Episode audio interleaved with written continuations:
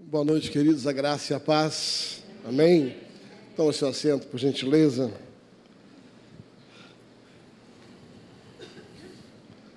Louvo a Deus por a vida dessa casa, por uma casa tão abençoada, minha casa no Rio de Janeiro. É uma delícia quando você tem uma aliança, e eu estava dizendo pastor para o pastor Hélio hoje, que é muito bom você estar num lugar onde você é celebrado. Muitos lugares que você passa, você é aturado. É verdade. Tem lugares que você é suportado, aturado. Mas como é bom onde você está num lugar onde você é celebrado. Eu louvo a Deus pelo privilégio de pertencer a esta casa em aliança e ser celebrado cada vez que estou aqui. Né? E eu estava dizendo para ele que, sem dúvida nenhuma, isso tem muito a ver com a aliança do nosso coração. Quando o líder celebra alguém, a igreja celebra junto. Isso é aliança. Né? E eu me sinto celebrado por essa família. Né? Muito obrigado, meu amigo, minha amiga. Amigos de verdade. Né? Não é conversa fiada, nem prosa de altar. é amigos de verdade. Né? Louva a Deus. Obrigado, pastor Daniel. Tá uma honra. Tá? Você me inspira. Tá? Quero mandar um beijo para a Bruninha, para os filhos que estão lá. Obrigado por ter liberado Daniel para estar aqui conosco. Não posso deixar de fazer referência à mulher mais linda desse auditório, minha mamãe. Fica em pé, mamãe.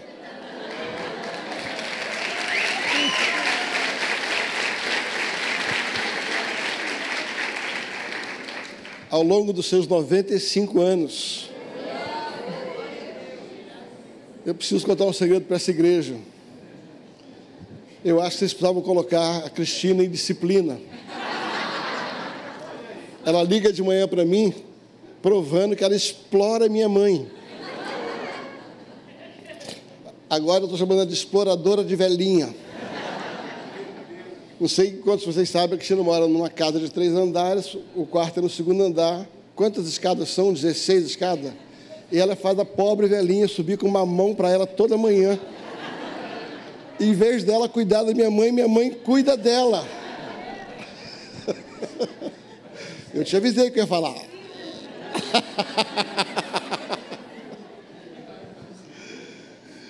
Louva a Deus, querido, por tanta liberdade, né? Por tão, tão gostoso estar num lugar onde existe um ambiente, tá? Onde Deus pode fluir tão bem. Queridos, eu quero, eu quero começar hoje onde o Rogério terminou ontem. né? Não sei quantos estiveram aqui ouvindo o pastor Rogério Costa, um grande amigo, um homem de Deus. Sabe aquelas pessoas que você encontra e parece aquela namorada de amor à primeira vista, né? Meu encontro com o pastor Rogério foi assim. Nós nos encontramos por indicação de um amigo comum, o apóstolo Luiz Hermínio, e quando nos encontramos, ficamos horas. Sabe aquela história que você fica horas conversando? E ali nasceu uma aliança um homem de Deus que tem tocado essa nação, tem vários projetos missionários pelo mundo, realmente um gigante, um gigante de Deus. E ontem o pastor Rogério, eh, ele começou a pregar um pouco sobre a eternidade e foi caminhando, afunilando para um aspecto a respeito do tema que é influência. E ficou muito marcado entre tantas coisas que ele disse ontem, entre eu vou, vou deduzir do meu jeito, tá?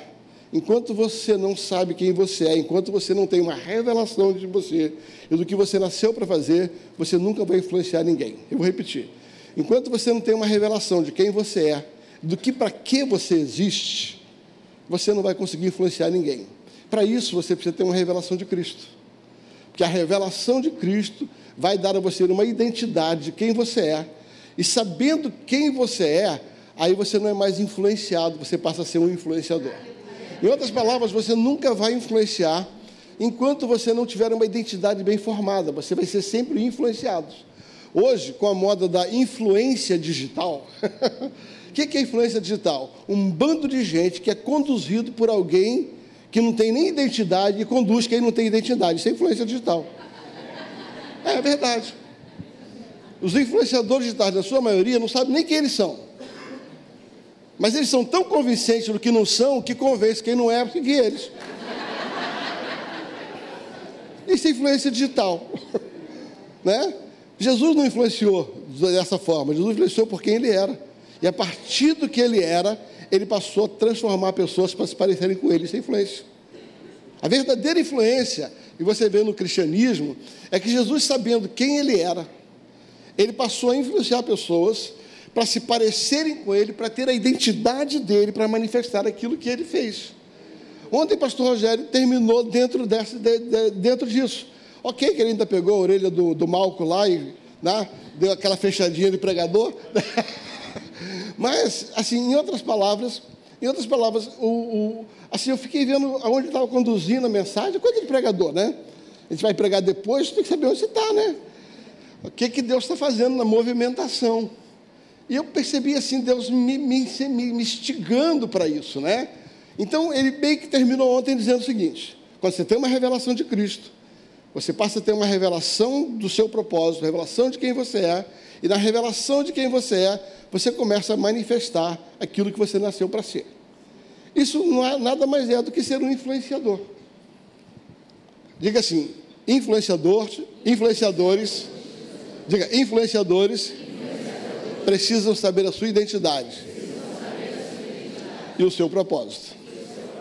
Tá? Então eu quero partir dessa primícia, né, que, nessa primícia né, que ele terminou ontem, eu quero hoje trabalhar um personagem da Bíblia que é, eu não sei se ele sabia bem quem ele era, mas a partir do instante, do instante que ele foi impactado por uma revelação, ele, ele manifestou verdadeiramente quem ele era e o que ele nasceu para fazer.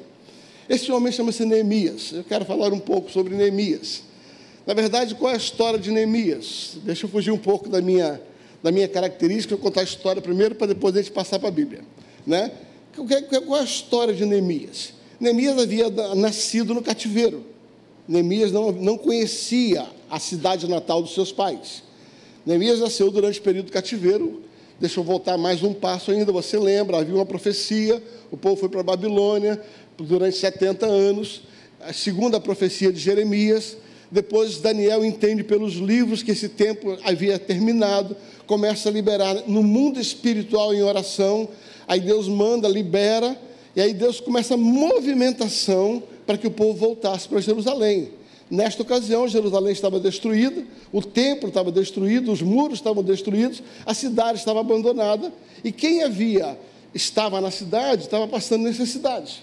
Então volta para um primeiro, grupo de pessoas conduzido por Esdra, e eles voltam na primeira leva, depois um outro grupo sabe, retorna mais uma vez a um segundo grupo que vai lá. E um grupo de pessoas que nasceram agora no cativeiro estavam estruturados, estabelecidos no cativeiro. Neemias era uma dessas pessoas, esse imigrante que nasceu numa terra alheia, e agora então ele está estabelecido. Ele fez ali, ele fez ali os seus estudos, ele, ele, ele de alguma maneira se preparou se tornou um copeiro do rei, se tornou um homem de confiança do rei, agora está acomodado. Vamos aqui colocar qual é o contexto. Está ali Neemias, que nasceu naquele exílio, Neemias que é, já tinha ali a sua formação universitária, possivelmente, né? A, a, o seu emprego, e um excelente emprego, muito bem estabelecido, futuro garantido, vida tranquila. Mas eu quero dizer para você, uma informação do céu libera o destino profético que você precisa conhecer. Muitas vezes nós estamos acomodados em algumas áreas e aí vem uma informação do céu. A revelação é exatamente isso. O que é a revelação? É quando você é impactado por uma palavra do céu que vai apontar o seu destino profético da sua existência. Às vezes nós estamos em determinados lugares, vivendo determinadas coisas, porque ainda não tivemos uma, um impacto com a revelação do céu sobre nós. E aí você é médico, você está seguindo a tua carreira, você é engenheiro, você é publicitário, você é empresário, e de repente o céu decide trazer uma manifestação, trazer uma revelação, e essa revelação muda a sua vida. É por isso que médico vira pastor, empresário vira pastor, você está entendendo? É, diretor de TI vira, vira pastor. É verdade. Oficial da Marinha vira pastor. Sabe?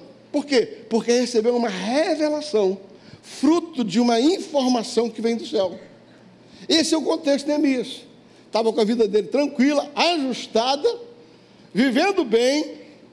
E a Bíblia diz em Neemias capítulo 1, versículo 1, vai dizer assim: Estes são, estas são as memórias de Neemias, filho de Acalias. Neemias capítulo 1, versículo 1, vai dizer assim: Estas são as memórias de Neemias, estou lendo na nova versão transformadora, filho de Acalias, no mês de Quisleu, no vigésimo ano do reinado do rei Rataxés, eu estava na fortaleza do Senhor.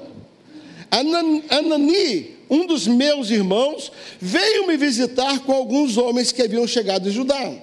Perguntei-lhe a respeito dos judeus que haviam regressado do cativeiro e a situação de Jerusalém.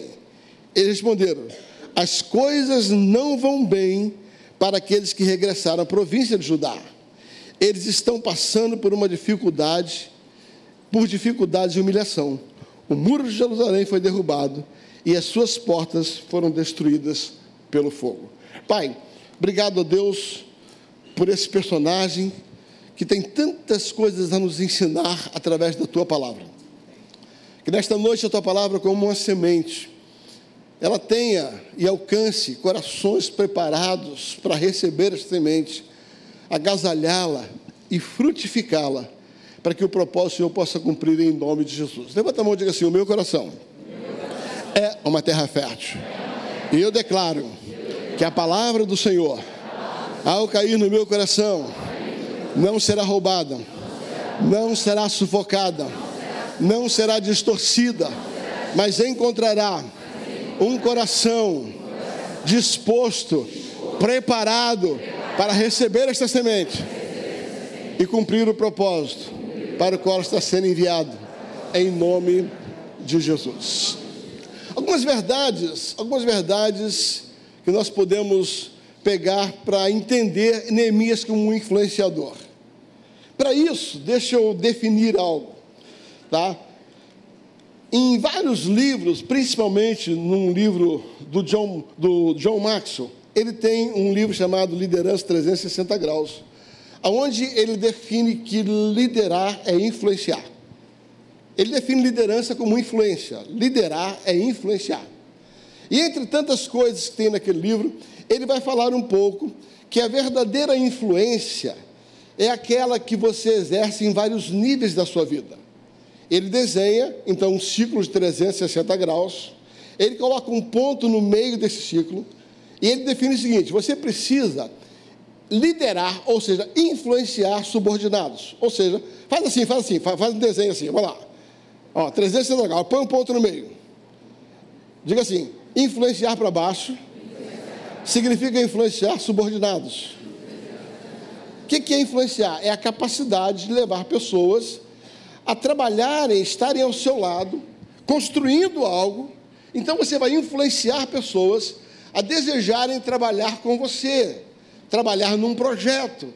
Você vai liderar estas pessoas. Então, liderar subordinados é uma forma de você influenciar.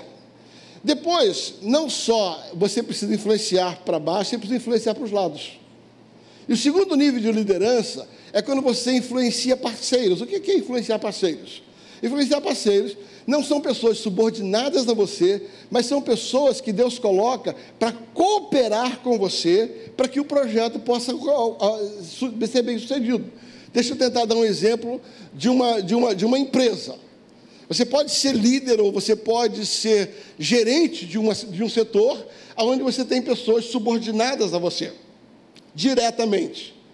E quando você influencia essas pessoas que estão debaixo de você, influencia elas a fazerem o trabalho dela, a liderar elas, é uma coisa. Mas você, como líder de um departamento, você precisa dos, depart dos outros departamentos. Se você lidera um departamento administrativo, você precisa do departamento financeiro, que precisa do departamento comercial. Você está me entendendo? Você está comigo aqui? Então você precisa influenciar os parceiros, as pessoas que não estão diretamente abaixo de você, mas eles estão no mesmo nível que você. Ou seja, influenciar não é da ordem, influenciar é a capacidade de conduzir essas pessoas a cooperarem com a missão que você tem.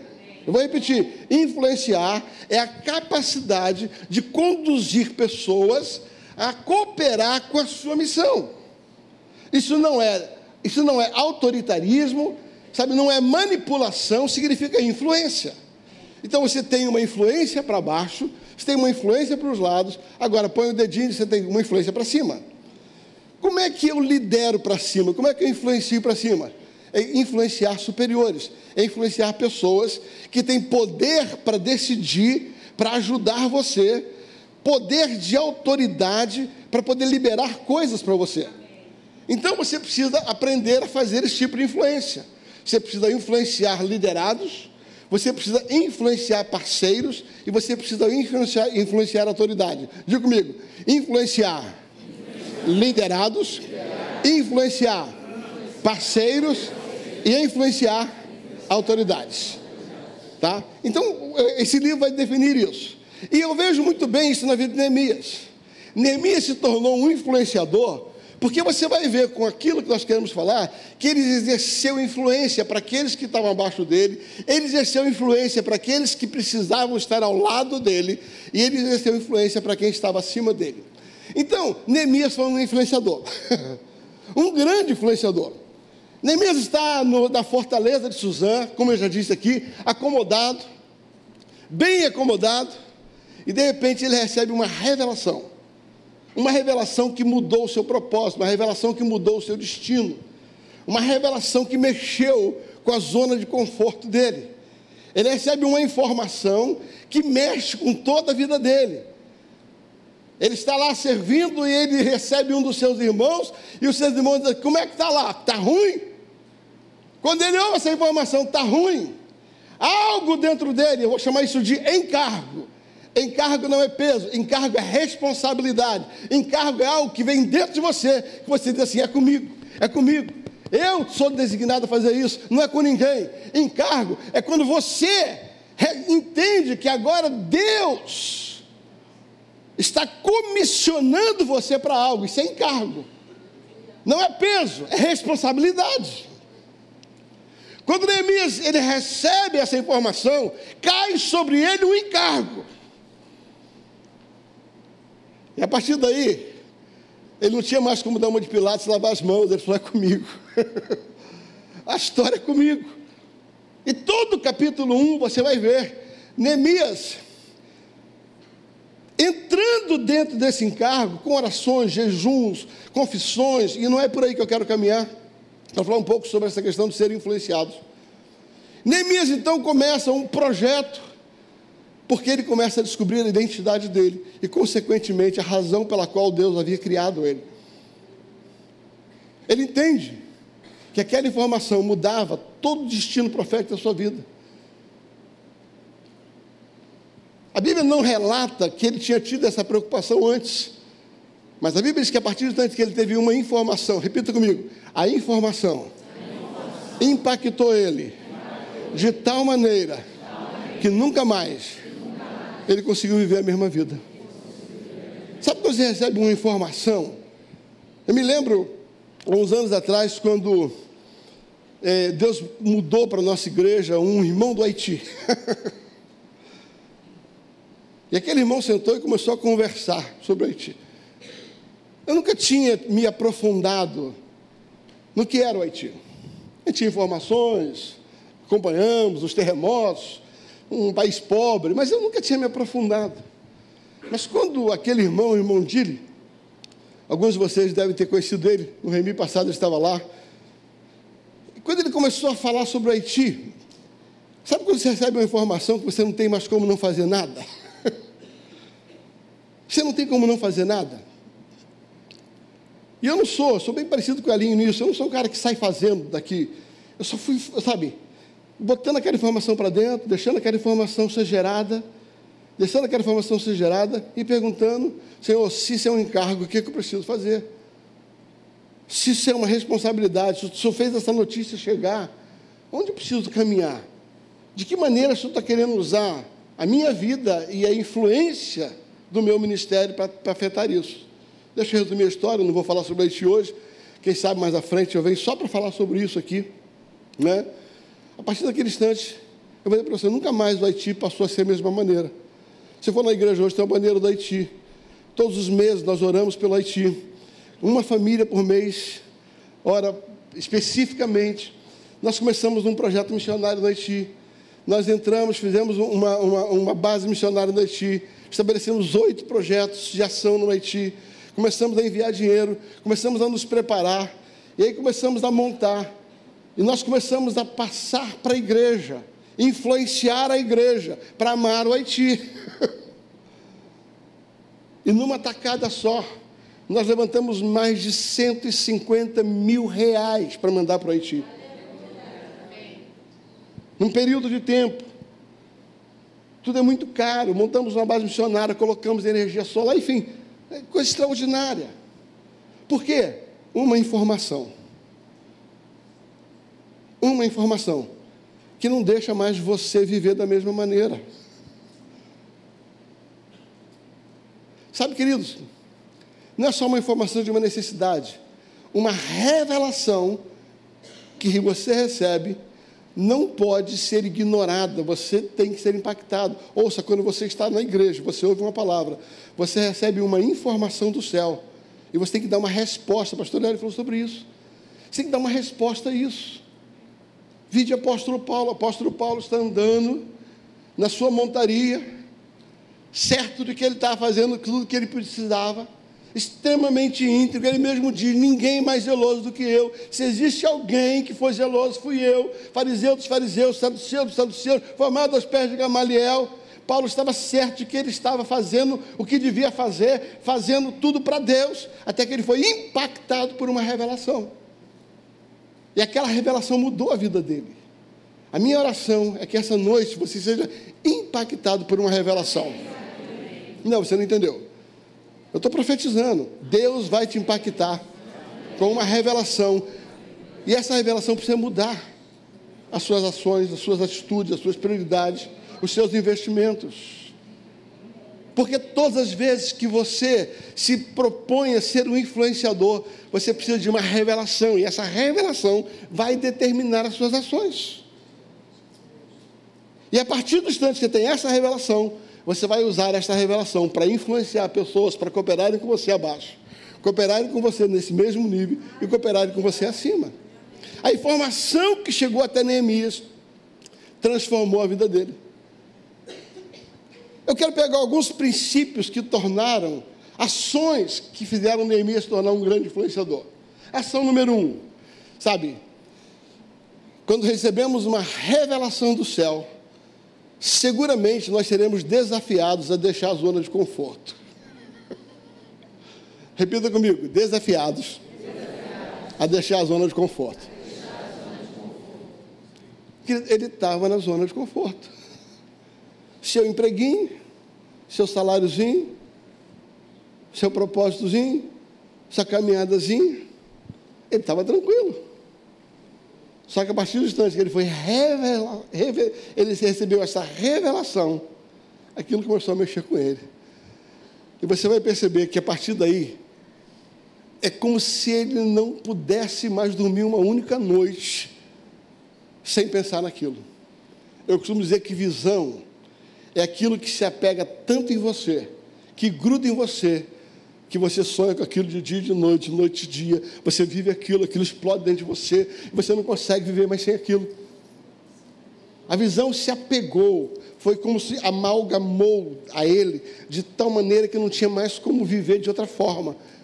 Aí ele começa a chorar, ele começa a orar, sabe, ele começa a fazer algo, por quê? Porque agora ele estava debaixo de uma revelação de quem ele era, uma revelação do que ele nasceu para fazer, ele estava debaixo de um encargo profético.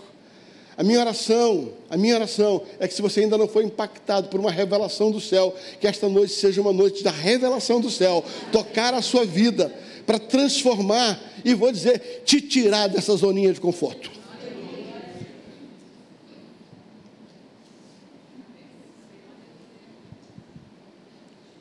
A segunda coisa que eu vejo na vida de Neemias é que quando você tem uma revelação do céu, você não pode ignorar o que Deus está falando. Olha para alguém e diga assim: Deus está falando com você? Então você não tem direito de ignorar. O texto no versículo 2 vai dizer assim: Anami, um dos meus irmãos, veio me visitar. o céu está falando com ele. O céu está falando com ele. E eu perguntei: como é que estão meus irmãos? Aí o céu vai dar mais uma mexidinha. Está ruim. Está todo mundo sofrendo. Uma revelação que não só mexeu com a zona de conforto, mas precisou que ele desse atenção a ela. Um dos grandes problemas da nossa geração de cristãos é que, diante de uma revelação, nós achamos interessante, choramos, vamos embora, e quando saímos daquela porta, esquecemos a revelação que recebeu, esquecemos o encargo, esquecemos o desafio que foi dado. Aí voltamos no outro culto para tentar receber uma outra revelação. Agora eu descobri que Deus, ouça bem, Deus só fala com você a segunda vez quando você obedece o que ele falou na primeira. Eu vou repetir. Deus é especialista em falar novamente quando você deu a resposta ao primeiro incentivo dele. Gosto muito de Gênesis capítulo 19, quando Deus está falando com Abraão, a Bíblia diz: E disse Deus a Abraão. Aí você vai ver que aquilo que Deus fala para Abraão, Abraão faz. Em seguida vai dizer assim: falou o Senhor com Abraão. Até a expressão em algumas versões é falou mais. Depois Abraão faz a segunda coisa. E você vai ver no capítulo 19 que ele diz assim: continuou Deus a falar com Abraão. Você ver essas três frases no mesmo capítulo. Deus fala com Abraão, Abraão obedece, ele continua, ele, ele fala mais. Abraão obedece, ele continua falando. Agora, tem gente que ouve a voz de Deus, não quer dar a ouvida à voz de Deus e quer que Deus continue falando, é impossível. Então, nessa noite, a minha oração é que você não despreze o que Deus está falando com você aqui nesse lugar. Porque levou Neemias a cumprir o propósito da sua existência, não foi só ser impactado por uma revelação de propósito, foi dar uma resposta à revelação do propósito. Ele não só foi desafiado a deixar a sua zona de conforto, como ele decidiu ter ações práticas para que ele pudesse viver isso. A terceira, a terceira coisa que eu vejo no texto de Neemias, se a primeira é ser impactado por uma revelação que muda a sua vida, a segunda é não desprezar a revelação do céu, terceira, não, não minimize e não despreze o sentimento que Deus está colocando dentro de você. São três coisas: uma revelação do céu, que vai mudar a sua zona de conforto, mas um sentimento que te persegue. Deus vai começar a colocar dentro do seu coração sentimentos. A minha oração é que você perca o sono em nome de Jesus. Eu vou orar para você perder o sono. Eu vou orar para que a revelação que Deus tem para a sua vida não largue você, não deixe você dormir. Eu gostei do amém verdadeiro. Sabe aquela história que você dorme? Já viu aqueles, aqueles, aqueles trem que você dá? Pensa naquilo. Pensa naquilo. Vai cozinhar, pensa naquilo.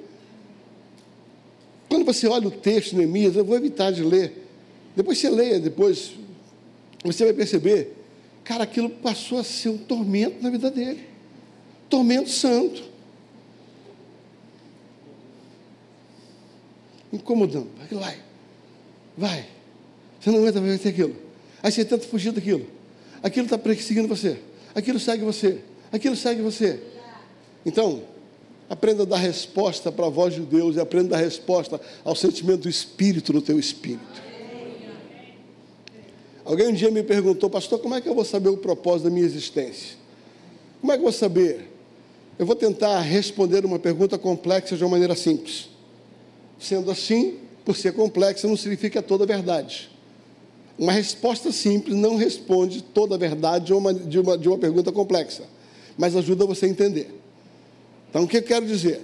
Pastor, como é que eu posso saber qual é o meu chamado? Para que, que eu existo? Eu vou dizer assim: ó, tudo que te incomoda tem uma grande chance de ser aquilo que Deus chamou para resolver. Ah, não, você não entendeu, vou repetir. Isso vale entrar no Twitter. Tudo que te incomoda tem uma grande chance de ser aquilo que Deus chamou para resolver. Sabe qual é o problema do crente? É que ele fica incomodado com a prostituição e vai para a igreja e fala, pastor, tem que evangelizar a praça. Ele se incomoda com algo que é que alguém resolve aquilo que incomodou ele. Agora todo mundo calado. Aí você se incomoda quando vê um morador de rua passando frio. Deus está falando com alguém aqui? Aí você se incomoda. Mas enquanto você não faz nada, você não está dando resposta. Algumas coisas que te incomodam, seguramente podem significar que Deus está estimulando para resolver aquilo. E em vez de você simplesmente desejar que alguém resolva, Deus incomodou o pastor Hélio, Deus incomodou você. Deus incomodou você.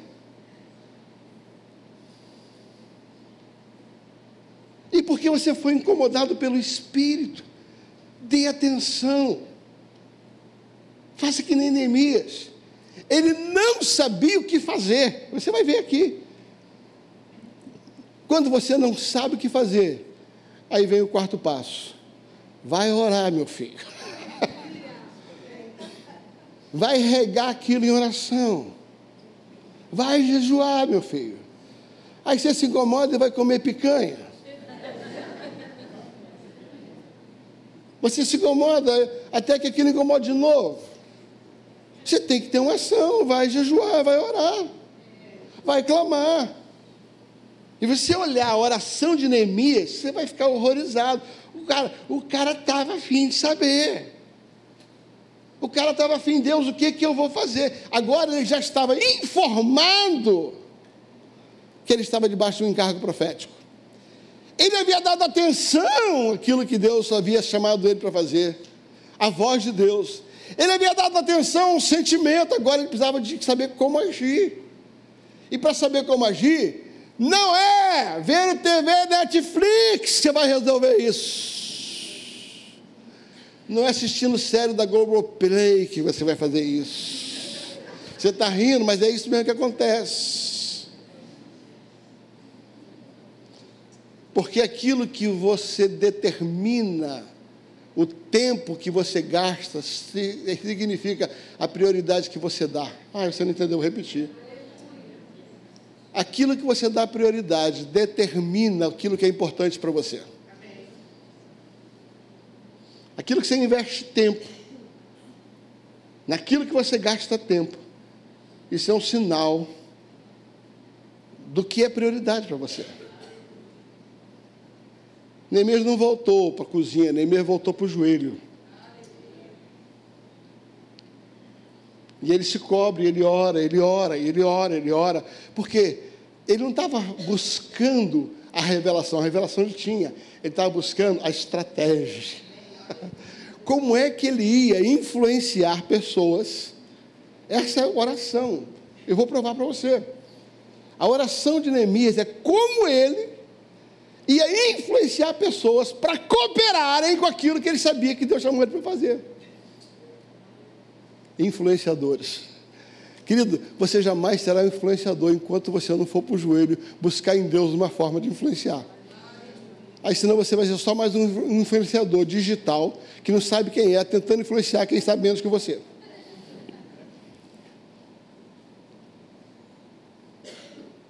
É no joelho que Deus vai te dando essa estratégia. É na oração, é na contemplação, sabe? É buscando essa relação com aquele que te criou, com aquele que te chamou, com aquele que te conhece, aquele que te fez.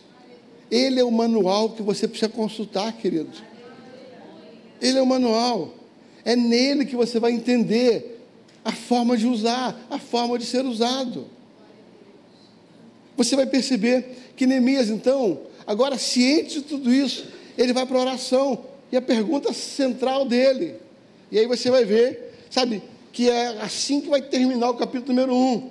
Senhor, me conceda graça. ele descobre que sem Deus ele não vai fazer nada. Você jamais vai ser um grande influenciador se você não entender a parceria que você tem com Deus e Deus tem com você. Senhor, me conceda graça, Senhor. Me conceda graça diante dessas pessoas que eu vou expor a ela. Esse é o capítulo 1 de Neemias. Esse é o capítulo 1 de Neemias.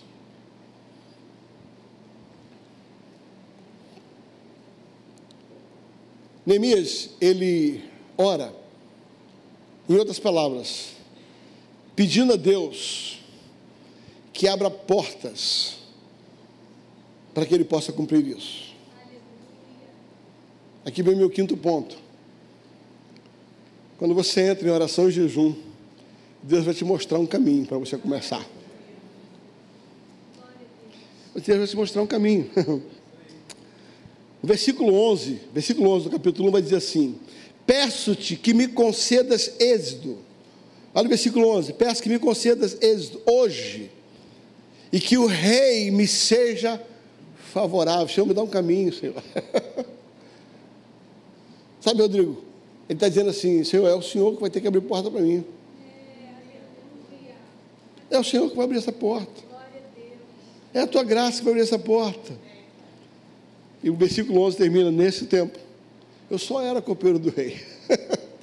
só que agora, essa função já estava ficando secundária. Ele tinha que saber quais eram os seus próximos assuntos. Depois termina todo o capítulo 1, onde Neemias passa por todo esse processo. Vem o capítulo 2. E aqui vem meu sexto ponto. Creia que Deus está trabalhando a seu favor. Eu vou repetir: creia que Deus está trabalhando a seu favor. Isaías 64, versículo 4 fala sobre isso. Desde a antiguidade, nunca se viu com os olhos, nem com os ouvidos se ouviu um Deus além de ti que trabalha que trabalha, que trabalha por aqueles que confiam nele. Eis, Deus está trabalhando por você. Deus está trabalhando por você. Se você olhar o versículo 1 a 4, eu não vou ler para a gente ganhar tempo. A Bíblia diz que ele chega diante do rei com a bandejinha dele. ele chega diante do rei com a bandejinha dele e vai servir o rei como ele fazia sempre. Só que agora tinha algo diferente. Agora havia uma graça sobre ele para cumprir o propósito. Tudo que ele fez no capítulo 1, Deus lhe deu uma resposta ao coração dele, trabalhando por ele. Não foi o que ele fez para convencer o rei, foi o que ele fez com ele para convencer Deus, para Deus convencer o rei. Ontem o pastor Hélio falou você jamais vai ser um influenciador enquanto você não souber a sua identidade. Enquanto você não souber quem você é, o ponto focal é você. Quando você descobre isso, quando você entra nesse ponto, agora ele estava fazendo a mesma coisa que ele fazia antes, só que agora havia um toque especial de Deus sobre a vida dele. Deus estava trabalhando por ele. Um dos versículos que eu mais cito em muitas pregações é Provérbios capítulo 21, versículo 1. Porque por trás disso está uma revelação extraordinária. Provérbios 21, versículo 1 diz assim: tá?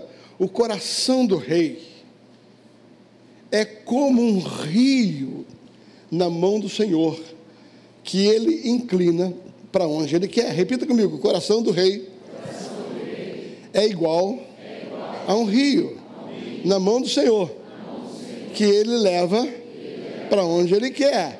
Ele inclina para onde ele quer.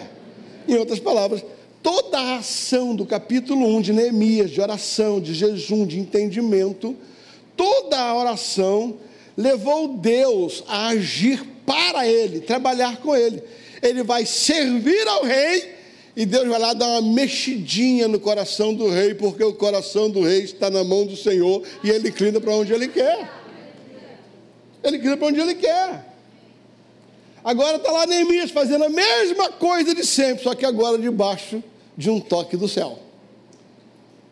E debaixo do toque do céu ele vai servir o rei. E o rei olha para ele e fala assim: rapaz, por, olha, olha, olha, olha a conversa do rei. Por que está, por que, que está triste o teu rosto se você não está doente? Como é que o rei sabia que ele não estava doente? Porque Deus tinha dado uma mexidinha no coração do rei. O Deus tinha dado uma mexidinha para perceber uma tristeza espiritual, não uma tristeza física. Quem foi que mostrou para o rei? Foi Deus. Porque agora estava debaixo não só da revelação, mas do favor. Você quer ser influenciador?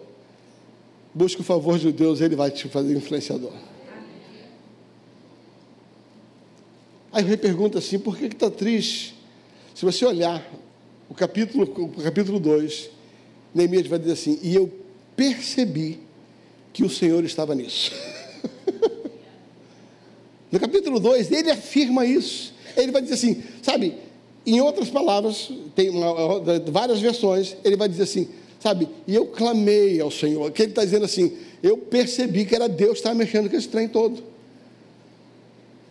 Então, entenda que para você cumprir o seu propósito de influenciador, o seu propósito profético, depois de tudo que você faz, Deus vai começar a trabalhar para você. Agora, o sétimo ponto do meu é quando Deus começar a se mover a seu favor, seja ousado. Eu repeti, seja ousado. Existe uma diferença entre ser ousado e ser abusado. Ser abusado é cara folgado. Não importa o que você faz, ele vai te explorar mais ainda. É gente folgada. É gente folgada. Não é gente ousada. Me dá, me dá, me dá. Não, não é isso. Ser ousado é receber de Deus uma habilitação para ter coragem para adquirir as coisas no favor de Deus. Isso é ser ousado. Seja ousado. Quando o rei pergunta para ele, por que está triste o teu rosto? Ele toma uma dose de ousadio é. Você sabe que no céu tem alguns comprimidos, no inferno tem outros, né? Por exemplo, o inferno tem o hipocrisil. Tem gente que vai lá no inferno, pega, compra um hipocrisil e é um hipócrita. Ah, sem horas. Está dizendo médico aqui, ó. E quando está ruim, de três em três. Mas existe o ousadio. Sabia que ousadia é uma coisa do céu? Quando vai ver em Atos, Pedro faz uma oração: Senhor, está vendo a ameaça deles?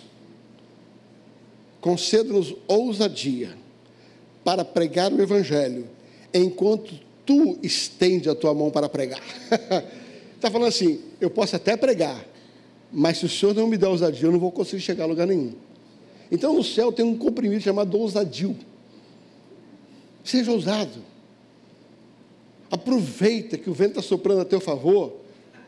Aproveita. Aproveita que Deus está mexendo no coração do rei. Você vai ver isso claramente. Você vai ver isso claramente. Sabe, é, é, no versículo 5 ao versículo 10, do capítulo 2. Deixa eu contar essa história aqui sem você ler. Tentando ser rápido. Ele chega diante do rei, servindo a aguinha lá, o rei fala que está triste aí, rapaz. Falei, não, é, como é que eu lá, os terras do meu pai lá, os muros estão derrubados, o sepulcro do meu pai, como é que eu posso estar feliz? Aí o rei vai lá, Deus vai lá e dá uma mexidinha, outra mexidinha no coração do rei. O rei pergunta: O que, é que você quer, rapaz? Foi Deus, querido. Falei: Eu preciso ir lá. O senhor me libera por um tempo. Aí dá outra mexidinha, o rei: Pode ir, libera você. Vai ficar quanto tempo? Nem mesmo responde, porque ele não voltou. Ousadia. Dá o de Miguel, falou, sei não. sei não. Querido, quando o vento está soprando a seu favor, você percebe que Deus está mexendo. Pisa fundo. Pisa fundo. Aí Deus mandou comprar um terreno ali no recreio. Aí você percebe Deus favorável, pisa fundo. Compra do lado também. Ousadia. Mas debaixo da direção de Deus, favor dele. Não é inventação de modo nem ganância. Aí o rei pergunta: quanto tempo? Você não. Tá bom, pode ir. Aí Deus mexendo no coração. Estou até o versículo 12, tá? Do 5 ao 12. Neemias percebe que o vento está a favor. Ele diz obrigado, obrigado, o Senhor liberou para ir. Está tudo certo, muito obrigado. Mas o senhor sabe, né, rei? Adianta eu ir lá? Como é que eu vou lá construir? Não tem madeira. Não dá para o senhor arrumar uma madeirinha, não? Está lá, está lá, está lá, está lá. Não, com, com, outra forma de falar isso mesmo. Aí Deus vai lá dar mais uma mexidinha no coração do rei. Ele falou, tá bom, pode ir lá pegar madeira. Aí ele me falou, obrigado, o senhor me liberou. Obrigado, o senhor me deu madeira. Mas o que, que adianta eu ter madeira se não tem quem carregue? Pode ler o texto depois. Ousadia. Aí fala, tá bom, pode lá, eu acho carregador lá. Aí Neemias percebe que está favorável, fala assim, ó, oh, senhor, sabe como é que é, pois é, seguinte, ó, valeu, o senhor está liberando aí a minha vida, né, a madeira, os carregadores, mas não tem carpinteiro naquele troço lá, Jesus. Dá para liberar os carpinteiros? E essa conversa vai longe, querido. Depois você lê devagar. Ele fala assim, adianta tudo isso, se eu for passar por aquela floresta, a turma não vai deixar eu passar. Manda um cara de guarda para me, me perseguir. Querido, o cara conseguiu tudo, sabe por quê?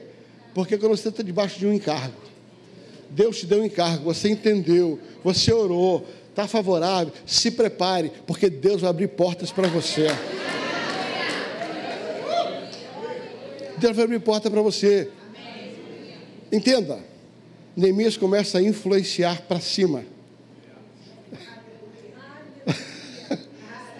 Neemias consegue pegar com que a influência dele faça com que as autoridades facilitem o propósito dele. Você só será um grande influenciador quando você for capaz, não de impor, mas por causa do favor de Deus, influenciar quem tem caneta para te liberar.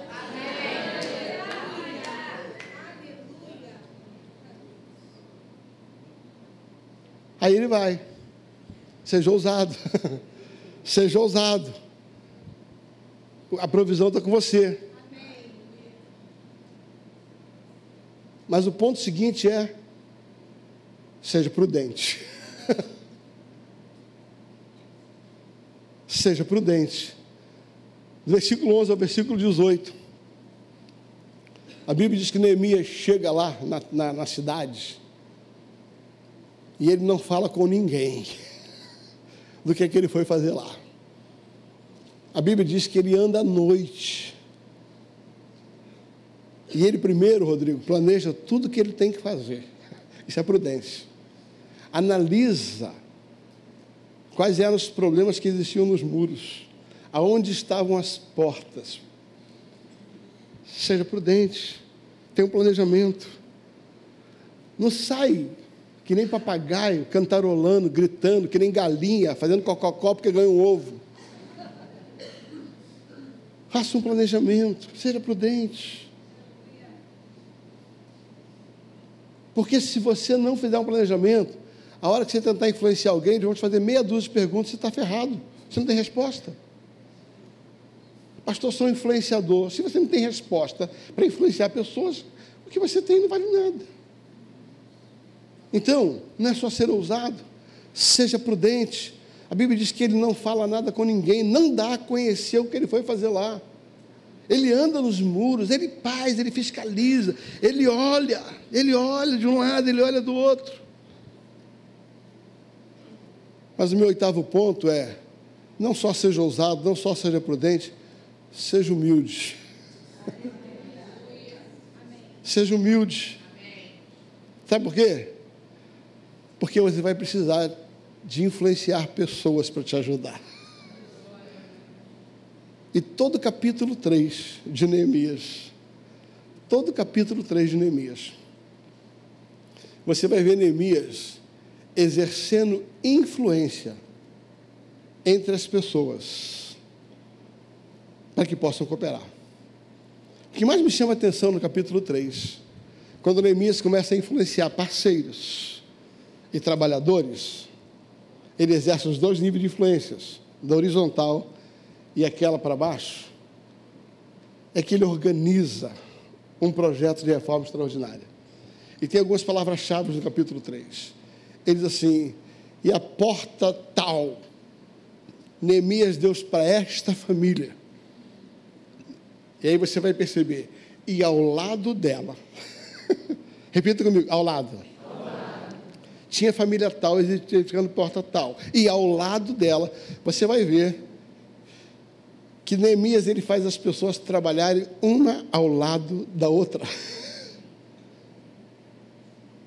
A palavra que você mais vai ver no capítulo 3 é e ao lado dela, e ao lado dela, e ao lado dela, e ao lado dela.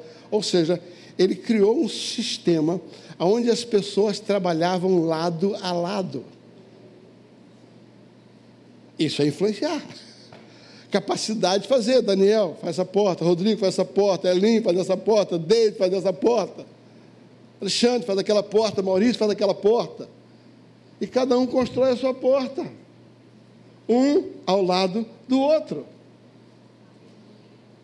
Neemias foi um baita influenciador. Ele foi capaz de acionar autoridades para liberarem recursos. Ele foi capaz de acionar parceiros pessoas que liberaram, conduziram para ele, e pessoas abaixo dele, que trabalhavam ao lado dele. Neemias tinha uma tarefa, Neemias precisava reconstruir o muro. Mas ele não podia reconstruir sozinho. Então ele precisava influenciar pessoas para cumprir o seu chamado e o seu propósito, a propósito da sua existência. E ele fez isso com muita maestria. Mas em nono lugar, nem tudo é flores. Mesmo que você faça tudo certo, se prepare, porque vai dar ruim. Você vai ter problema. Eu vou repetir. Você pode fazer tudo certinho, não se engane. Você vai ter que aprender a lidar com os problemas que vão acontecer. Não parecia tudo um mar de rosa, certinho? Ei, a vida cristã é uma capacidade de aprender a lidar com as oposições. E você vai ter sempre dois tipos de oposição: as oposições externas, Sambalate, Tobias e Gesem é, os companheiros, os companheiros, gente, os companheiros.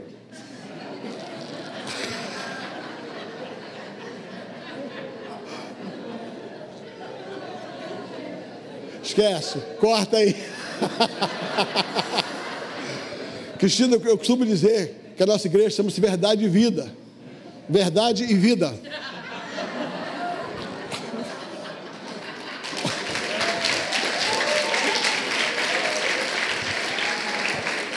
Eu só fiz dois vezes, querido. Você entendeu o que você quis.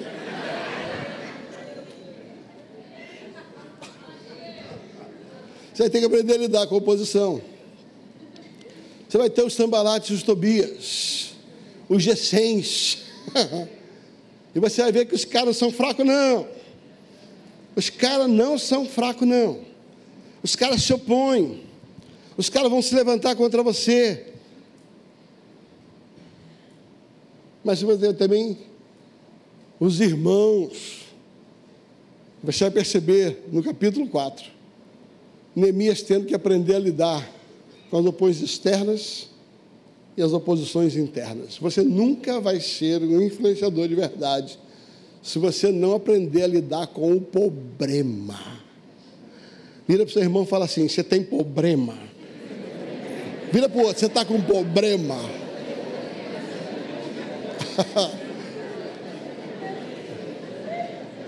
Gente, problema faz parte da vida. Se o problema para você, você nunca vai influenciar ninguém, cara. Retomando o que a Aline falou ontem. Você não vai mudar ninguém enquanto não tiver uma mudança dentro de você mesmo. Dentro de você mesmo. Naquele ciclo de liderança 360 graus, o ponto do meio é você. Enquanto você não se autoliderar, você não lidera ninguém. Enquanto você não se influenciar pela verdade, você não vai influenciar ninguém com a verdade. Enquanto a verdade não impactar você, a verdade que você proclama não vai impactar ninguém. E aí você vai precisar aprender a lidar com isso. Eu quero terminar essa palavra. Você está recebendo essa palavra? Ah. Depois de todo esse processo, Neemias foi impactado por uma revelação do céu. Essa revelação tirou ele da zona de conforto. Ele deu ouvido àquilo que Deus quis falar. Ele não desprezou seus sentimentos.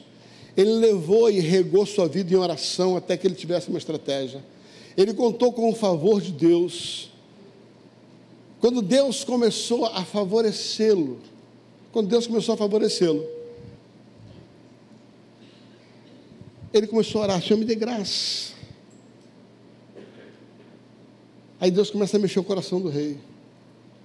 Ele foi ousado, mas ele foi prudente. E ele foi humilde. Ele soube pedir. Ele soube transmitir uma revelação. E ele soube contar com a ajuda das pessoas. Mas ele teve que aprender a lidar com as oposições, de dentro dele e de fora dele. E eu termino dizendo o seguinte, lá no capítulo 6, versículo 15. Sabe tua Bíblia aí?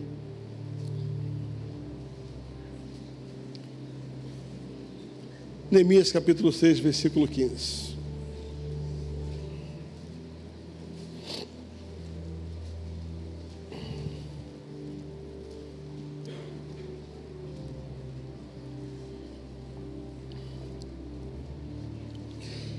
No fim, estou lendo na versão da NVT, nova versão transformadora. No fim, no dia 2 de outubro, 52 dias, fala comigo, 52.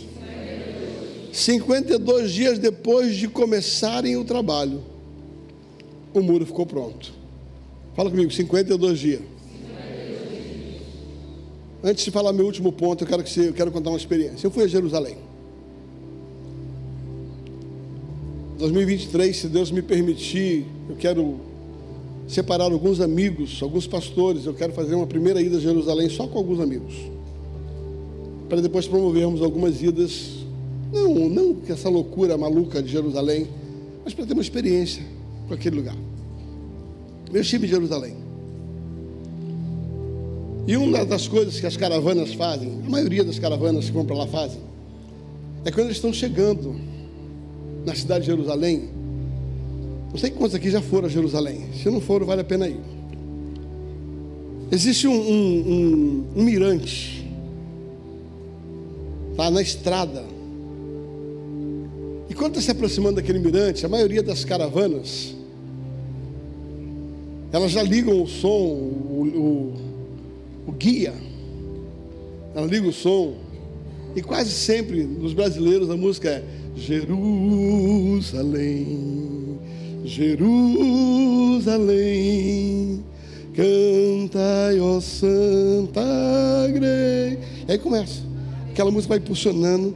Você vai entrando sobre a grandeza de Jerusalém. Quando você para o ônibus, a primeira coisa que você vê são os muros de Jerusalém. Toda a cidade de Jerusalém é cercada por muros. Toda a cidade de Jerusalém. As pessoas conhecem um pedaço do muro, que é o muro da lamentação, um pedaço que eles chamam de muro da lamentação. Mas o muro cerca toda a cidade de Jerusalém. E é uma coisa muito grande, muito grandiosa. Você vai ver a cúpula de ouro, as mesquitas lá. Mas o que mais impacta, o que mais impacta, é você ver a grandeza daquele muro. E quando eu estava ali em lágrimas, Deus me trouxe esse texto.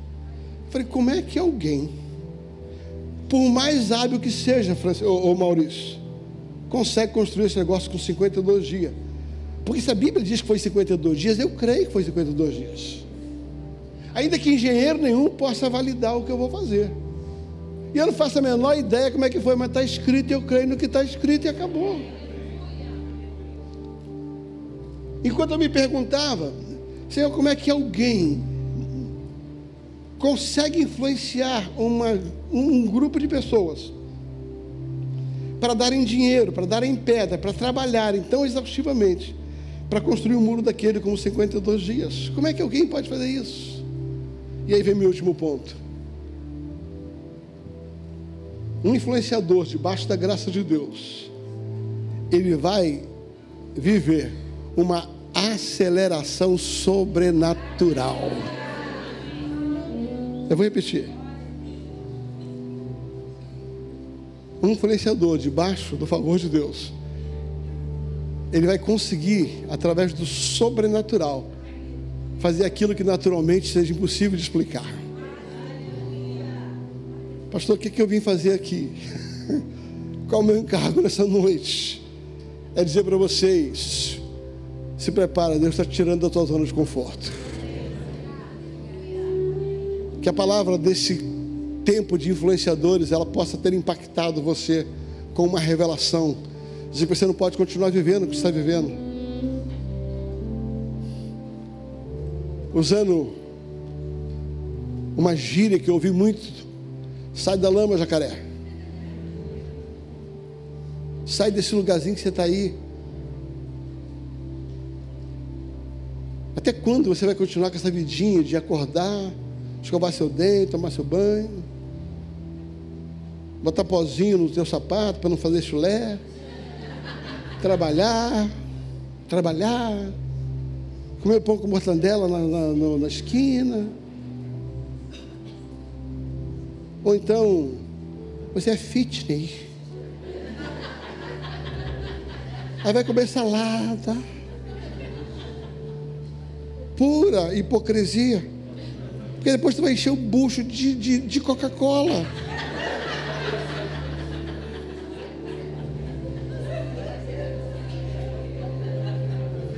Eu não aguento essa turma. Vê café adoçante. Aí você quer um bolinho? Ah, pelo amor de Deus, botou adoçante para quê? Adoçante é ruim, gente. Essa vidinha? Vai lá, come seu bolinho, volta para trabalhar. Trabalha igual um condenado. Pega um trânsito desgraçado, 37 quilômetros chegar em casa. Aí chega lá, tem que dar banho nas crianças, lavar prato, arrumar cama, dorme e acorda no dia seguinte para fazer a mesma coisa. É isso é vida para você? Não, tem mais para você, querido. Não, não, não que você tem que desprezar isso. Todo mundo tem seu tempo para poder fazer isso, está tudo certo. Mas a vida é muito mais do que isso, há um propósito para a sua existência.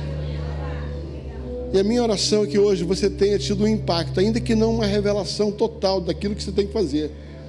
Que essa palavra tenha impactado você para te tirar da zona do conforto e você comece a orar, falou: Senhor, eu quero ser impactado por uma revelação do céu. Eu quero ser impactado por uma revelação do céu. Fique em pé, por gentileza. Eu quero ser impactado por uma revelação do céu. Eu quero, eu quero, eu quero responder. Eu quero dar uma resposta a uma revelação.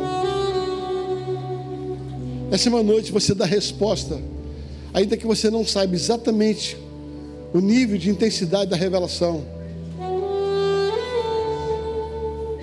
Feche teus olhos, querido, enquanto ouvimos o som profético falar ao teu coração.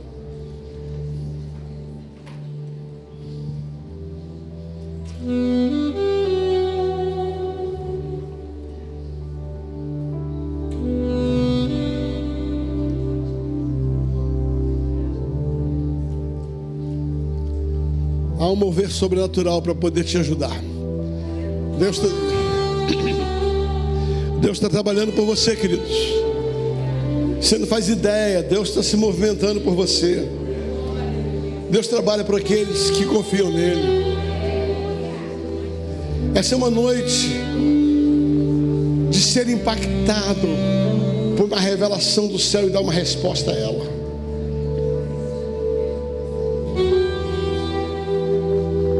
Essa é uma noite de você sair daqui, em vez de você ligar uma série hoje à noite, vá para o joelho.